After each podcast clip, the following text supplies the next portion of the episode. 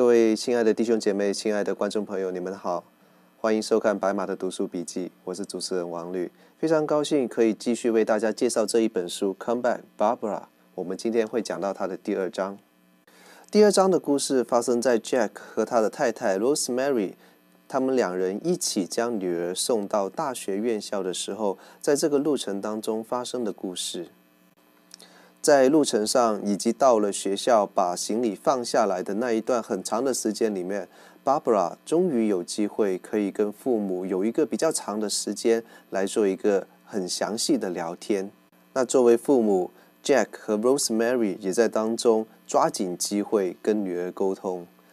其实，在一直交谈的过程当中，Jack 和 Rosemary 都尝试非常的克制，不要用那么批判的。或者是批评的语气来跟女儿来交流，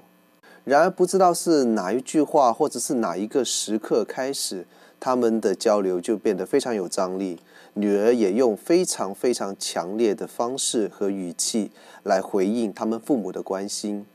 所以从 Jack 作为一个父亲的角度来看，女儿是非常强烈的要求，想要跟他们划清界限，然后离开他们的爱。去寻找他自己想要的自由和快乐，这也让作为父亲的 Jack 深感受伤。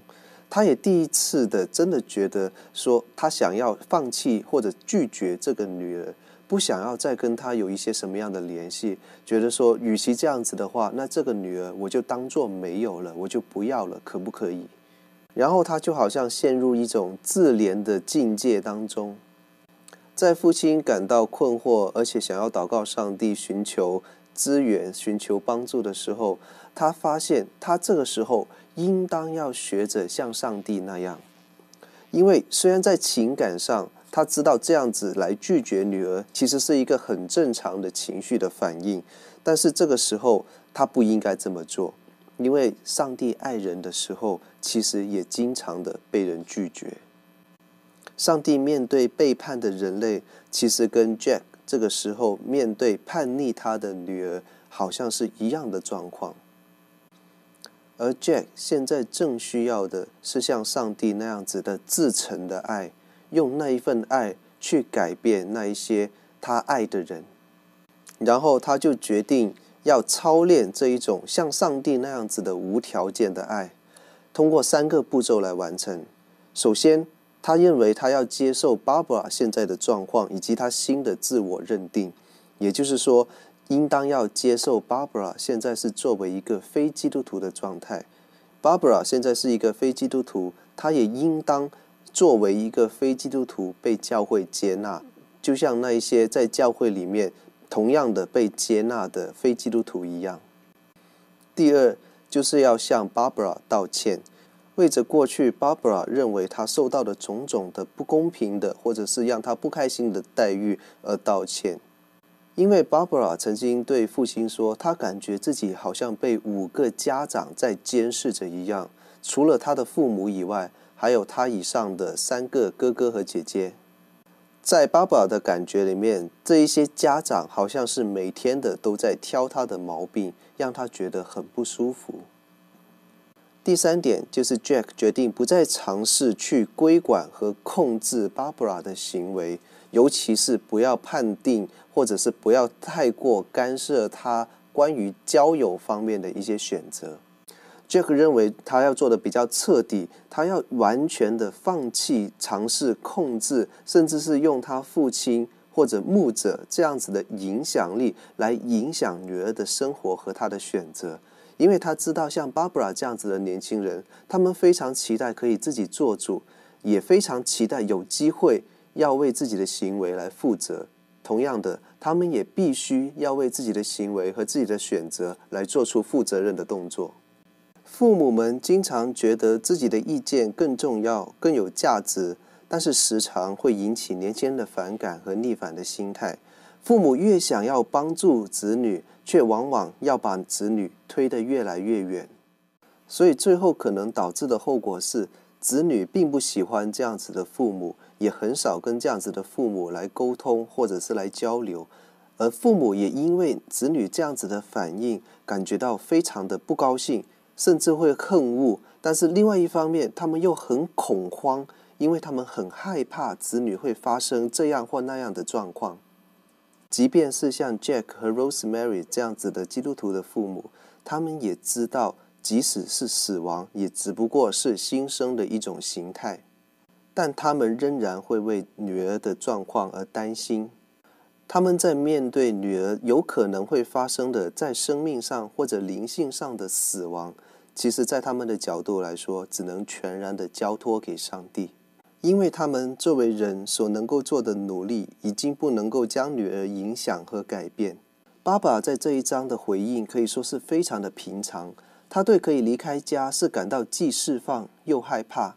释放的是他终于可以逃离父母的管辖，害怕的是没有人喜欢他，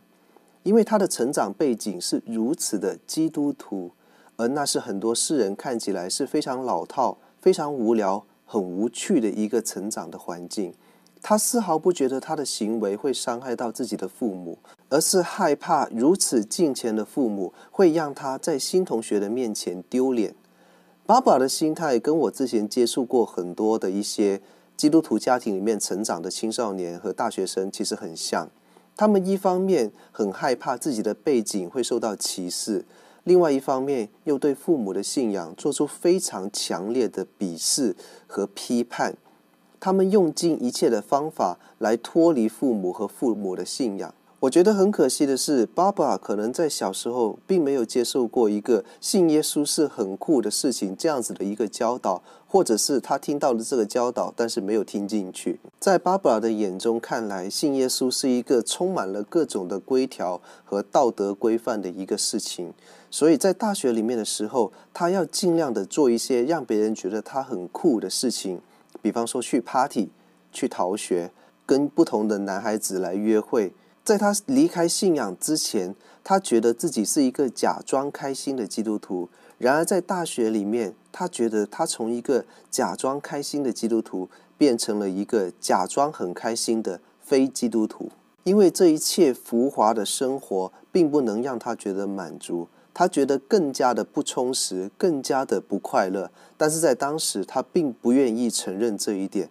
他还是要。对自己说，他其实是很开心的，因为他离开了基督教的生活圈子。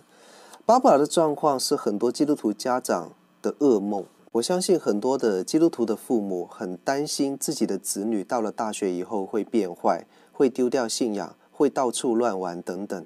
假设这些真的发生的话，父母又能够做什么呢？难道是打骂吗？难道是把他的信用卡的副卡砍掉？还是说比较绝一点？断绝亲子关系吗？